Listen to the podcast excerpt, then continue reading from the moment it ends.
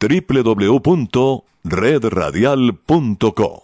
La Radio Sin Fronteras.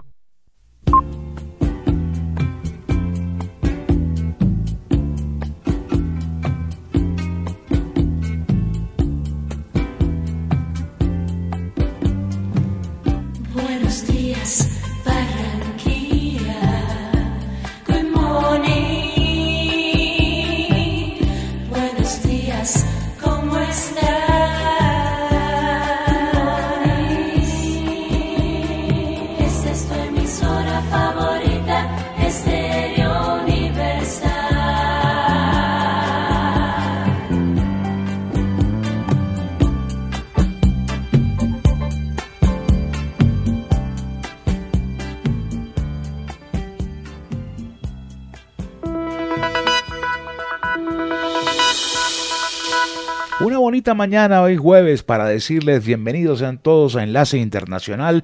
Desde la sala de satélites les saluda Jimmy Villarreal. Le damos la bienvenida a nuestro programa al calor de una tacita de café. Enlace Internacional.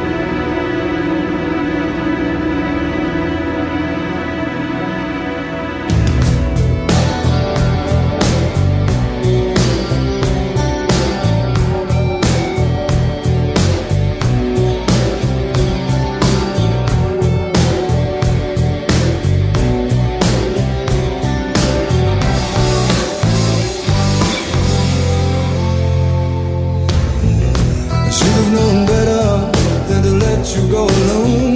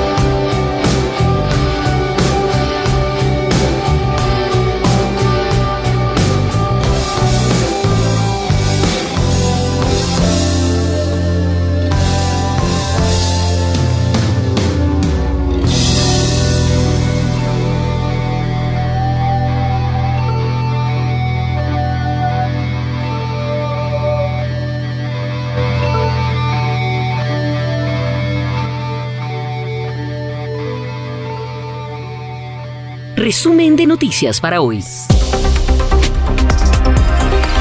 Andreina Flores. Comienzan las celebraciones por el jubileo de la reina Isabel, cuatro días feriados para festejar sus 70 años de reinado. Iremos en directo a las calles de Londres con nuestro corresponsal.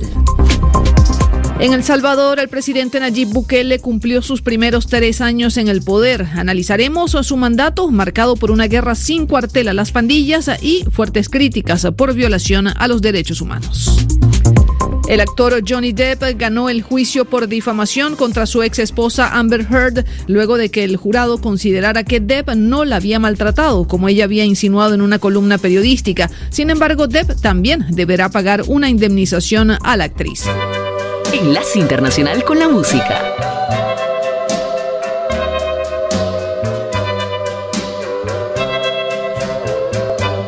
Put your head on my shoulder.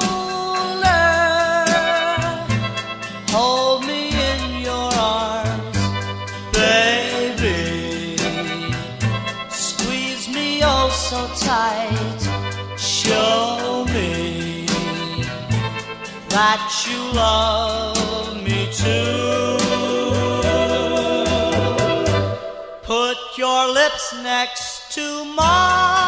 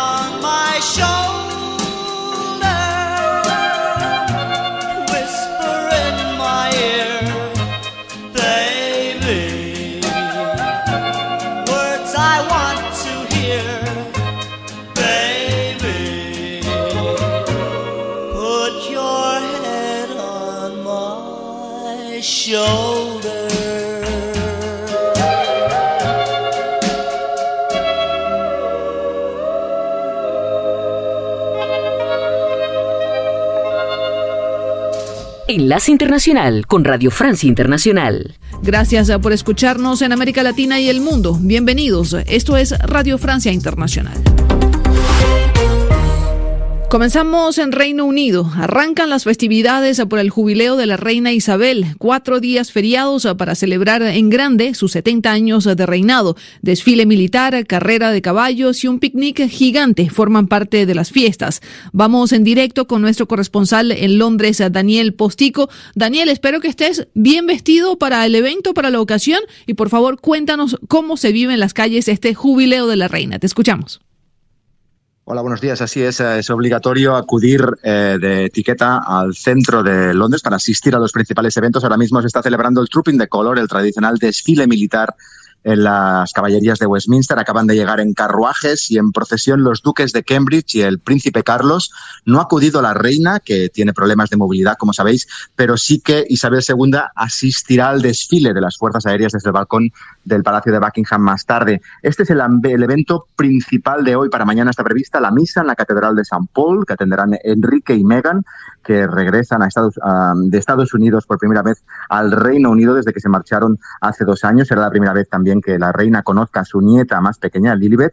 El sábado están las carreras de caballos en Epsom y el concierto multitudinario en un escenario delante de Buckingham en el que actuarán estrellas internacionales como Alicia Keys, Diana Ross, Rod Stewart y Duran Duran, entre otros. El ambiente es extraordinario, un día soleado además aquí en Londres. Se han declarado cuatro días festivos en el país. Hay decenas de miles de personas por las calles, no solo de Londres, sino de todas partes, con más de 3.500 fiestas vecinales en la calle. Como dato curioso, se intentará batir un récord Guinness de comensales en un picnic callejero en una mesa de 500 metros de largo. Desde Londres, el Postico para Radio Francia Internacional. Gracias, Daniel. Y recordar que la reina Isabel festeja no solo su permanencia en el trono por siete décadas, sino que también celebra su cumpleaños, nada menos que 96 años. De hecho, estas grandes fiestas se interpretan igualmente como una despedida. Los británicos inevitablemente ya están imaginando la monarquía británica sin Elizabeth. Así lo dice Arnaldo Mera, historiador y especialista de las coronas europeas. Vamos a ver a una población que va a ver a la reina, que va a estar horas esperando que pase para aplaudirla, para cantarle un Happy Birthday, para cantarle eh, un God Save the Queen, es una despedida. Despedida en el sentido que, bueno, nadie tiene la vida comprada y sabemos que nadie sabe exactamente la salud, eh, es el estado clínico de la reina. Es un tema muy reservado, ¿verdad? Por parte del Estado eh, inglés, o sea, del gobierno inclusive, por una cuestión de sucesión. Pero ya has visto que no ha podido ni abrir la apertura del, del Parlamento y no había faltado más, más que para los embarazos que tuvo, ¿verdad? En su momento, digo, eh, eh, ella ya tiene dificultades de, locomoción grandes. Entonces, este, la gente lo sabe, la gente ha esperado esto. Eh.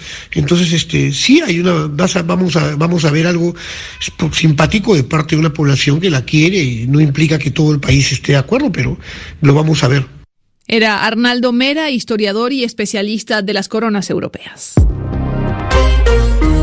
Nos vamos a Ucrania, a la región del Donbass, donde las autoridades ucranianas reconocen que las fuerzas rusas ya tienen el control de un 80% de la ciudad de Severodonetsk, clave para la conquista de toda la región de Lugansk, territorio separatista prorruso. El gobernador de Lugansk, Sergei Gaidai, afirma que Rusia es superior en armas de artillería, señalando justamente la necesidad de recibir lo antes posible las armas occidentales, más poderosas y de mayor precisión. Y justamente Estados Unidos ya ha revelado detalles del nuevo paquete de armas que enviará a Ucrania por un monto de 700 millones de dólares. Hablamos de los sistemas HIMARS, misiles de artillería de alta movilidad, el arma más poderosa que Occidente haya enviado a Ucrania hasta el momento. También se enviarán helicópteros, sistemas antitanque y vehículos tácticos. El experto en defensa Jesús Manuel Pérez Triana analiza si estas armas suponen un punto de quiebre en esta guerra en Ucrania la verdad que hemos visto ya sucesivas entregas de armas y siempre se ha hablado de forma, y hemos tenido también una cierta esperanza de que esas nuevas armas podrían ser disruptivas. Primero fueron los misiles anticarro, luego fueron los drones kamikaze y ahora es la artillería. Yo la verdad que soy escéptico sobre que un solo tipo de arma cambie la guerra. Lo que sí reconocía eh, uno de los, creo que era el general jefe del Estado Mayor de las Fuerzas Armadas ucranianas, era que mientras todo el mundo había puesto énfasis en el papel de los misiles, los misiles Javelin, sistema Enlow de origen británico-sueco contra carro, que eran como los grandes protagonistas de la batalla de Kiev, él decía que lo que realmente estaba generando bajas y dándole, sí, que la verdadera reina del campo de batalla había sido la artillería en este conflicto. Entonces hemos visto que los mm, ucranianos han pasado de contar eh, piezas de artillería de origen soviético por unas mucho más eh, mejores y precisas de, de origen estadounidense, las M777 de 155 milímetros, y ahora con esto modernizarían los lanzacohetes. Era el análisis de Jesús Manuel Pérez Triana, experto en seguridad y defensa. Y de Ucrania nos vamos al otro lado del mundo, El Salvador. Elegido bajo la imagen del presidente Millennium, el joven presidente Nayib Bukele celebró este miércoles a sus primeros tres años en el poder.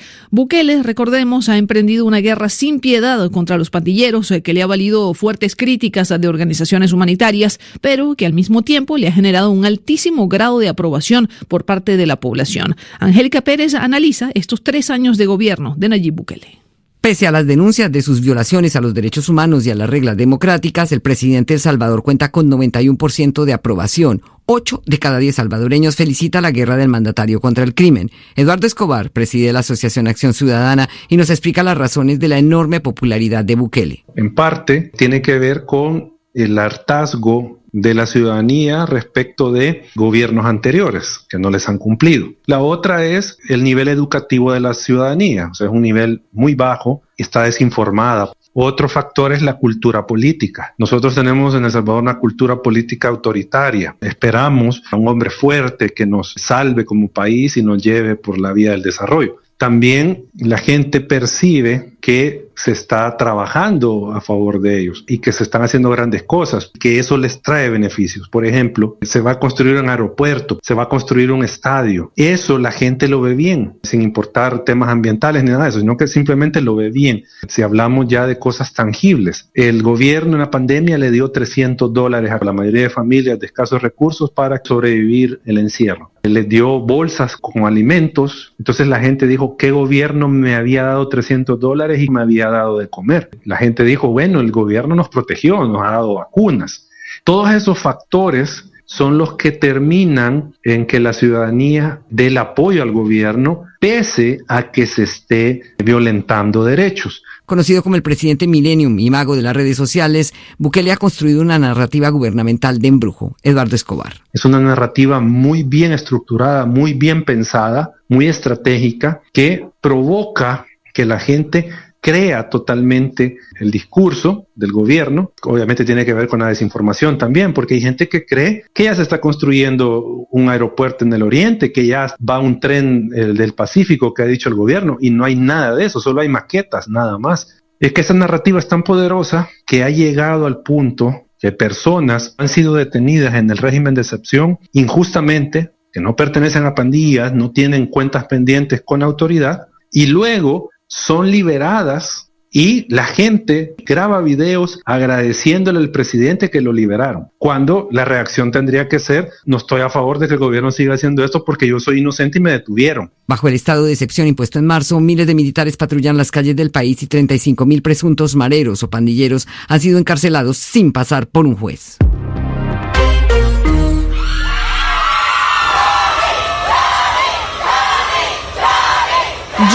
Johnny, así se escuchaban los gritos de los fans de Johnny Depp a las afueras de la corte cuando se dio a conocer el veredicto del juicio por difamación contra su ex esposa Amber Heard.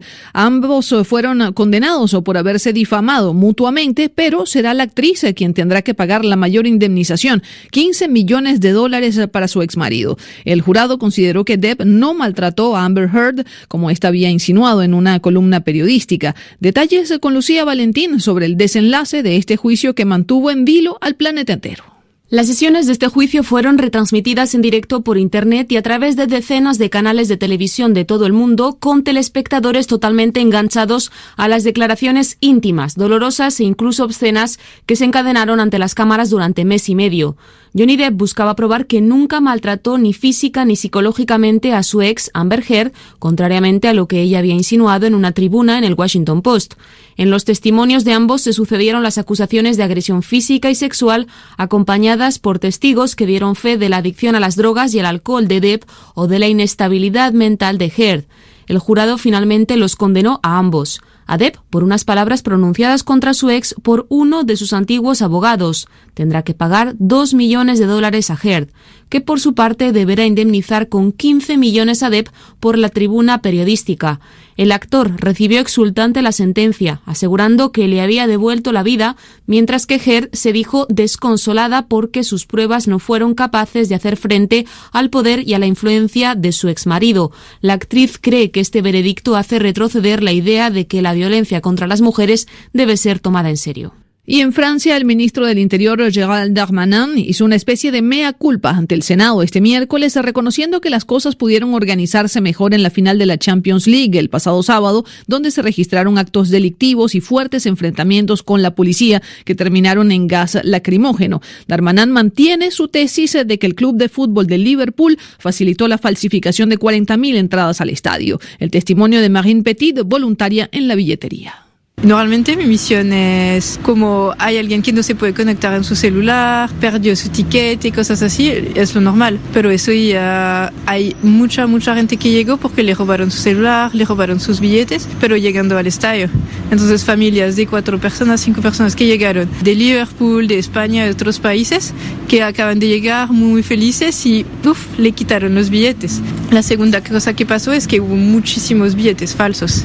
Yo no estaba en las puertas, pero mis colegas me decían que un billete de dos estaba falso en la entrada, lo que no es normal. Personas que llegaban y llorando porque les habían dicho que no podía entrar porque el billete era falso y que me contaban que habían gastado mil, dos mil, tres mil euros para un billete habían gastado, o sea, toda su economía y sus billetes eran falsos. Entonces yo siento que el mercado negro también era más, más, más alto que lo normal. Con esto ponemos punto final a este resumen informativo de Radio Francia Internacional. Merci beaucoup. Au revoir. Enlace Internacional.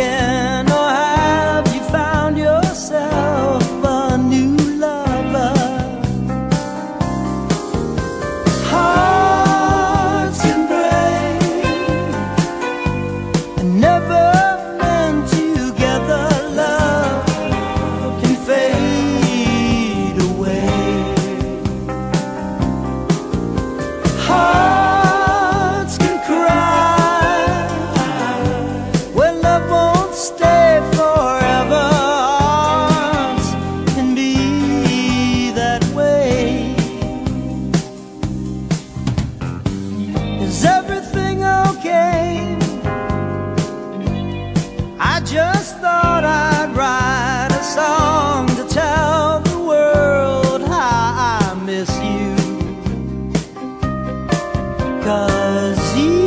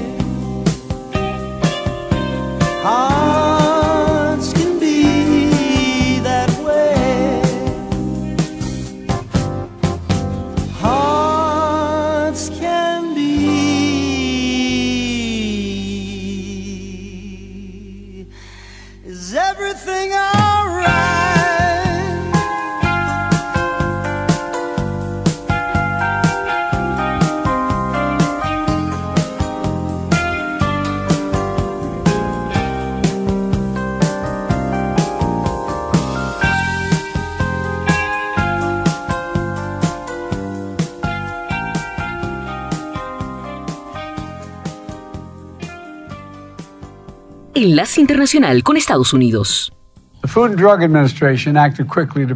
El presidente Joe Biden se reunió este miércoles con los fabricantes de fórmulas infantiles mientras su administración trabaja para aliviar la escasez nacional mediante la importación de suministros extranjeros y el uso de la ley de producción para defensa a fin de acelerar la producción nacional.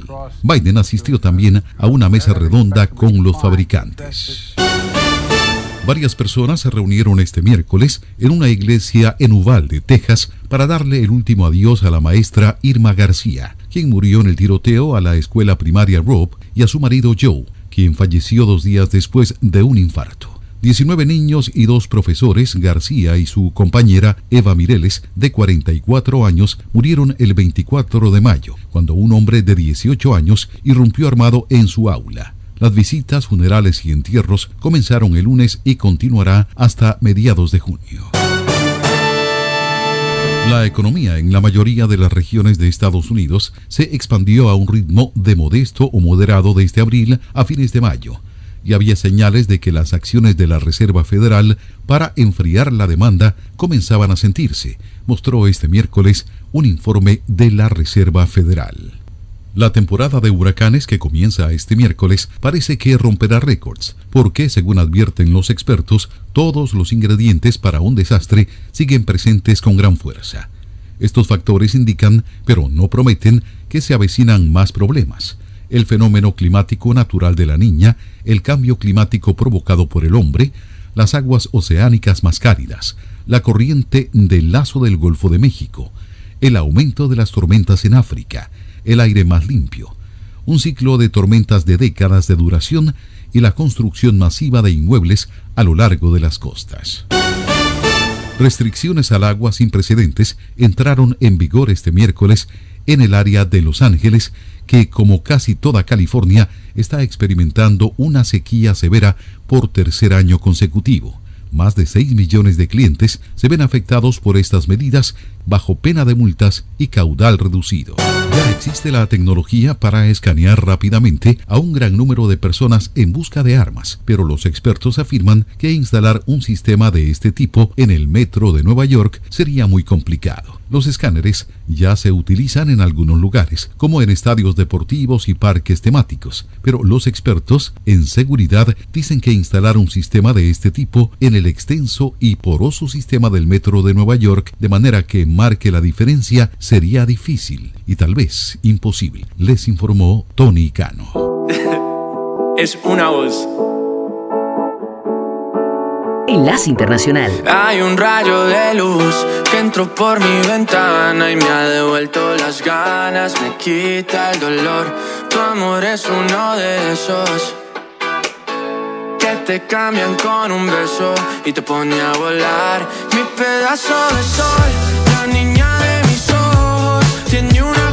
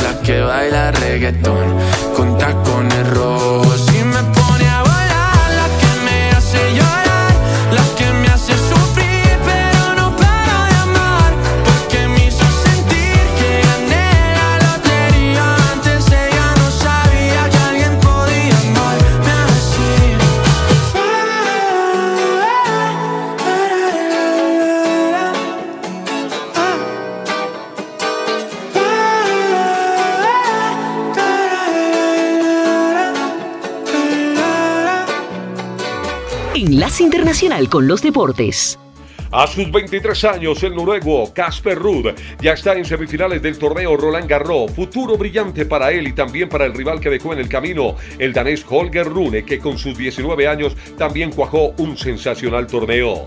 Por otra parte, Marin Cilic, a sus 33 años, se ha convertido en el gran verdugo del tenis ruso en la presente edición del Roland Garros, primero dejando a Danil Medvedev y luego dejando a Alexander Rublev.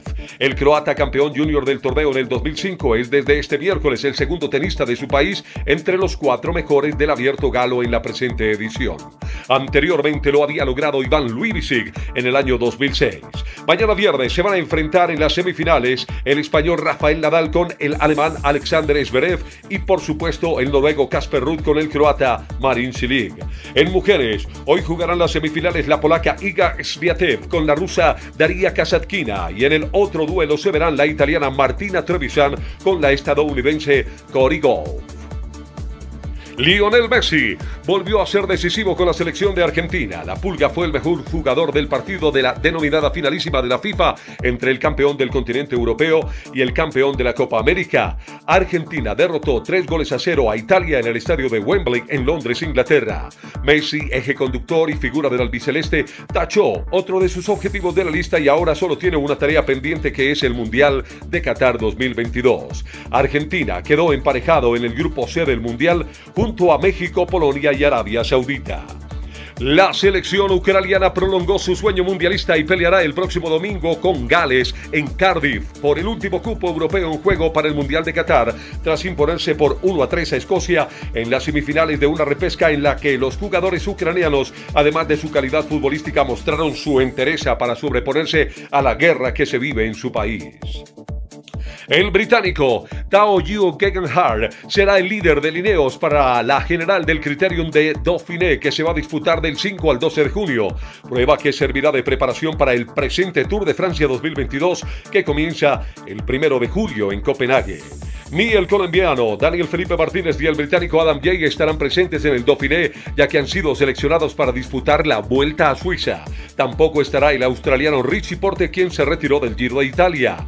Filippo Ganna, Michael Kwiatkowski y Ethan Hayter serán las bases de Lineos en el Dauphiné, aunque el liderazgo por el bailón amarillo lo va a asumir Tao Gio Gegenhardt, quinto en la reciente Vuelta a Noruega y ganador del Giro de Italia 2020.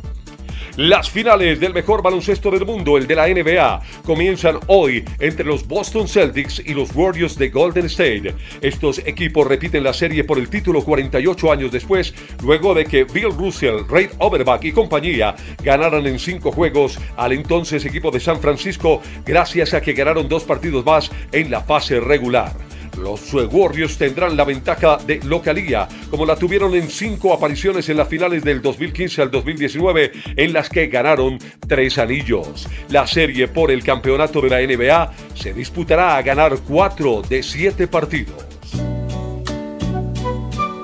Enlace Internacional.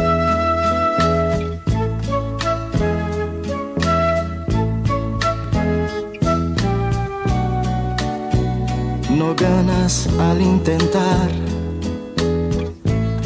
el olvidarme. Durante mucho tiempo en tu vida, yo voy a vivir detalles tan pequeños de los dos. Son cosas muy grandes para olvidar y a toda hora van a estar presentes, ya lo verás. si otro hombre apareciera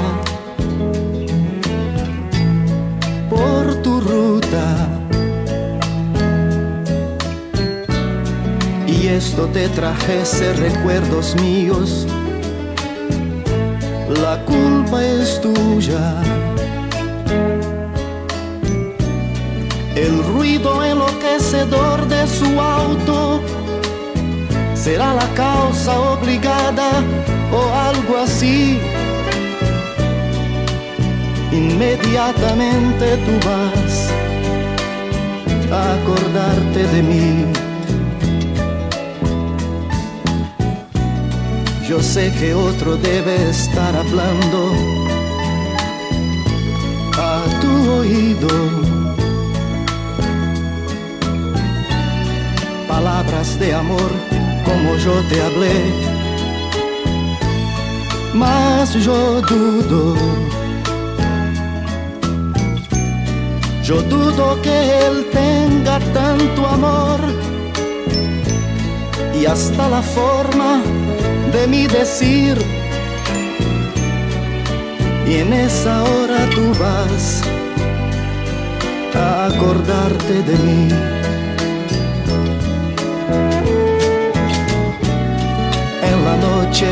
Envuelta en el silencio de tu cuarto. Antes de dormir tú buscas mi retrato. Pero aun cuando no quisieras verme sonreír, tú ves mi sonrisa lo mismo así. Y todo eso va a hacer que tú te acuerdes de mí. Si alguien tocase tu cuerpo como yo, no digas nada. No vayas a decir mi nombre sin querer a la persona errada. Pensando en el amor de ese momento, desesperada no sé intentar llegar al fin. Y hasta en ese momento tú irás a acordarte de mí. Yo sé que mientras existamos, recordaremos que el tiempo transforma todo amor en casi nada. Mas casi yo me olvido de un gran detalle. Un gran amor no va a morir así. Por eso de vez en cuando tú vas, vas a acordarte de mí. No ganas nada con intentar el olvidarme. Durante mucho, mucho tiempo en tu vida, yo voy a vivir. No, no, no ganas nada con intentar. Enlace Internacional con América Latina. Colombia. Murió Gilberto Rodríguez Orejuela, capo del cartel de Cali. El ajedrecista oriundo de Mariquita, municipio del departamento del Tolima, estaba recluido en la cárcel federal de Butler en Carolina del Norte, Estados Unidos. Allí estaba pagando una condena de 30 años por enviar al menos 150 kilos de cocaína en 1990. Según se estima, para esta época el narcotraficante era el responsable del 90% del envío de drogas al país norteamericano. Desde el año 2004, cuando fue extraditado, había presentado diversas alteraciones en su salud, como el infarto que le dio ese año o cuando le diagnosticaron cáncer de colon, hipertensión y hasta trastornos psiquiátricos. Todo esto, al parecer, lo tenía hace varias semanas en cama y fue lo que hoy desencadenó en su muerte. Hay versiones que indican que falleció o por un derrame cerebral o un infarto. La noticia fue confirmada por una de sus hijas. El ajedrecista estuvo involucrado en diversas situaciones, desde atentados terroristas perpetrados bajo la autoría del cartel de Cali, grupo el cual él lideraba con su hermano Miguel secuestros, homicidios, narcotráfico y hasta la presunta financiación de la campaña presidencial de Ernesto Samper. Precisamente el expresidente Samper fue quien dio la orden de la creación de los eh, bloques de búsqueda, grupos de policías y comandos élites con ayuda de agencias internacionales, los cuales pretendían encontrar a los narcotraficantes que eran buscados prácticamente por todo el mundo. Y en otro orden de la información, faltan solo tres semanas para que Colombia elija su futuro y las dos opciones eh, no pueden ser más antónimas. El 19 de junio compiten por la presidencia Gustavo Petro, el candidato de izquierdas y favorito de la primera vuelta, 40,3%, y Rodolfo Hernández, 28,2% populista del antiestablecimiento, al que los analistas comparan con Donald Trump, expresidente de Estados Unidos. Por ahora, contra todos los pronósticos de los primeros sondeos, Hernández es el que más probabilidad tiene de llegar a la Casa de Nariño, de acuerdo con la segunda encuesta contratada por el canal RCN y realizada por la firma GAD3. Este miércoles, el exalcalde de Bucaramanga lidera con el 52,5% la intención de voto y Gustavo Petro obtiene un 44,8%. El voto en blanco es el del 2,7%. Enlace Internacional con Venezuela. El presidente de la República, Nicolás Maduro, ratificó su disposición de cooperación y hermandad con el gobierno de Colombia que surja de la segunda vuelta electoral, pautada para el 19 de junio. El presidente de la Cámara de la Industria Farmacéutica, Tito López, señaló que hay un ligero crecimiento de un 6.72% de unidades durante el primer cuatrimestre del 2022 con respecto al año pasado lo que el mercado ha ido estabilizándose poco a poco. La situación generada en el sur de Maracaibo a consecuencia de las inundaciones provocadas por el desbordamiento de ríos y otros cursos de agua está bajo control, según informó el secretario de Infraestructura de la Gobernación del Zulia, Alfredo Márquez. Un sismo de magnitud 3.5 se registró el miércoles al noreste de Barquisimeto, estado Lara, sin reportes de daños materiales ni humanos. Para el director ejecutivo de la Cámara Venezolana de Empresas de Transporte Urbano, es imposible operar a 0,50 centavos de dólar porque tendrían un paro técnico decretado por PDVSA. Enlace Internacional con México. Buscan a Jonathan, de 14 años. Salió de su casa en Naucalpan y no volvió. El lunes 30 de mayo, Jonathan desapareció luego de que salió de la colonia Valle Dorado rumbo a la Ciudad de México a comprar una gorra. Pasajeros de una combi desarman y dan tremenda golpiza a un ladrón en Naucalpan. Usuarios de las redes sociales celebran que el asaltante no concretó el atraco y se fue con el cuerpo tapizado de golpes. Encuentran con vida a Minerva Marmolejo, médico residente del Hospital Rovirosa en Tabasco. La joven se encuentra bajo resguardo de la Secretaría de Seguridad Pública y la Fiscalía continúa con las investigaciones. El presidente de México dio a conocer este miércoles que se evalúa quitar el horario de verano debido a que los resultados de la investigación en torno al tema concluyen que es mayor el daño a la salud. Trabajaron conjuntamente la Secretaría de Energía, la Comisión Federal de Electricidad y la Secretaría de Salud. Y la conclusión es que es mayor el daño a la salud que la importancia del ahorro económico. Enlace Internacional con la Música.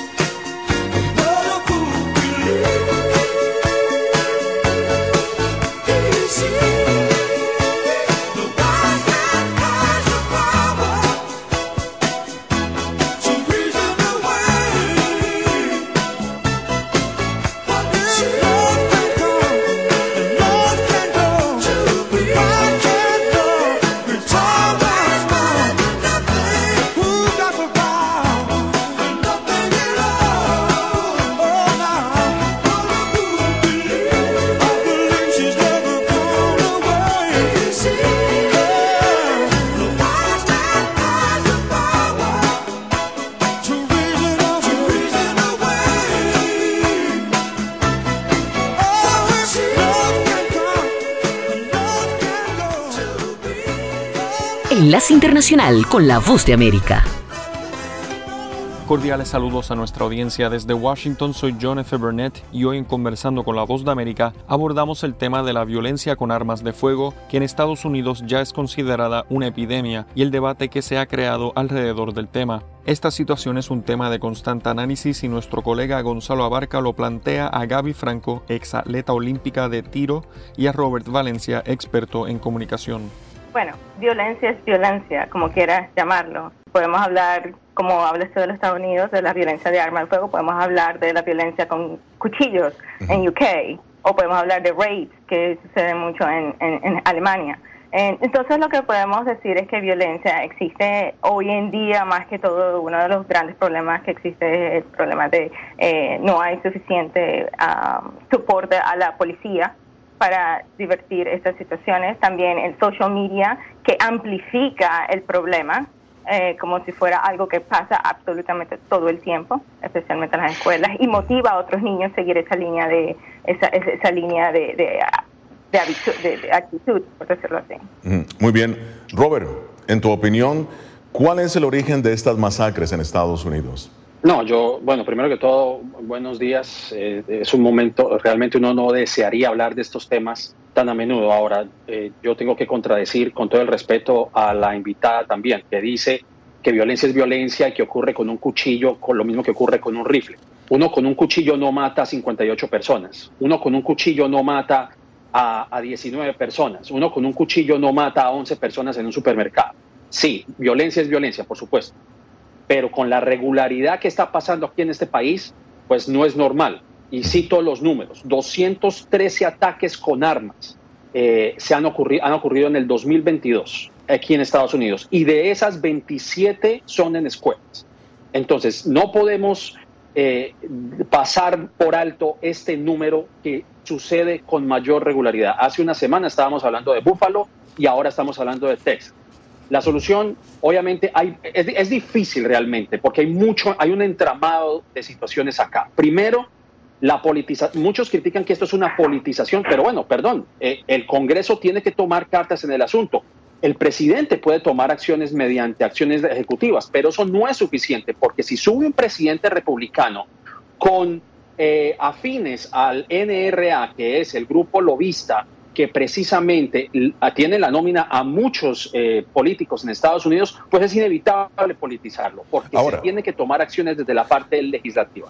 ahora, déjame, déjame eh, retomar esto porque quiero que Gaby también eh, participe con esta visión. Y es que, Gaby, según la Oficina de Alcohol, Tabaco y Armas de Fuego, en 2019 el número de muertes en Estados Unidos por violencia con armas de fuego fue de aproximadamente 4 por cada 100 mil habitantes aproximadamente. Eso es 18 veces la tasa promedio de otros países desarrollados y es lo que critican Estados Unidos. ¿Cómo bajar ese nivel, en tu opinión? Vamos a ver, educando, prohibiendo, aumentando la fuerza policial, tema de salud mental, tu opinión.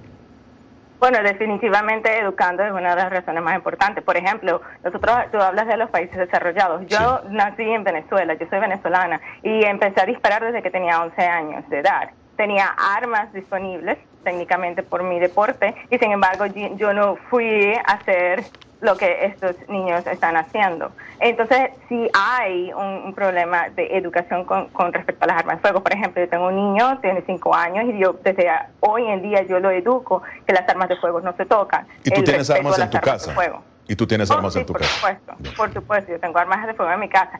No, no solamente eso, yo sé que el, caballero que está hablando ahorita habla de la parte legislativa. Nosotros estamos en este país, la diferencia, una de las grandes diferencias que tenemos en nuestro en este país es la segunda enmienda, que nos ayuda a defendernos a nosotros. Ya sabemos eh, que la policía no llegó a tiempo. Eso es una de las, una de las situaciones que diferencia de otras partes en el mundo, que nosotros como ciudadanos que podemos tener el derecho a defendernos a nosotros y en otras escuelas que hay otros programas que funcionan muy bien en, en, en Ohio, por, en otros estados, que, los, eh, que hay seguridad en las escuelas porque ellos saben que ellos tienen que ser los primeros que tienen que defender a los niños eran Gaby Franco y Robert Valencia en el programa Foro de la Voz de América, debatiendo parte de los problemas de Estados Unidos con el uso y acceso a las armas de fuego. Esto fue conversando con la Voz de América. Enlace Internacional.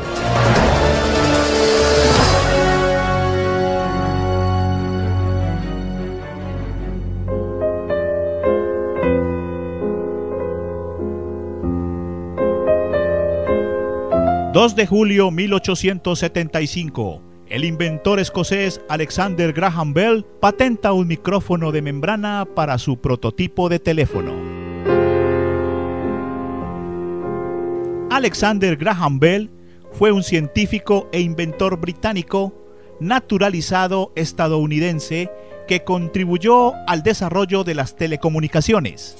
La compañía que creó Bell para explotar su patente la Bell Telephone Company fue la protagonista de los primeros pasos en la vertiginosa implementación del teléfono como medio de comunicación de masas a escala internacional. Les acompañó Julio César Sepúlveda. Se nos agotó el tiempo. Volveremos mañana a Enlace Internacional con las noticias más importantes del mundo. Desde la sala de satélites, Jimmy Villarreal les dice como siempre, la próxima esperamos hacerlo mucho mejor. www.redradial.co La Radio Sin Fronteras.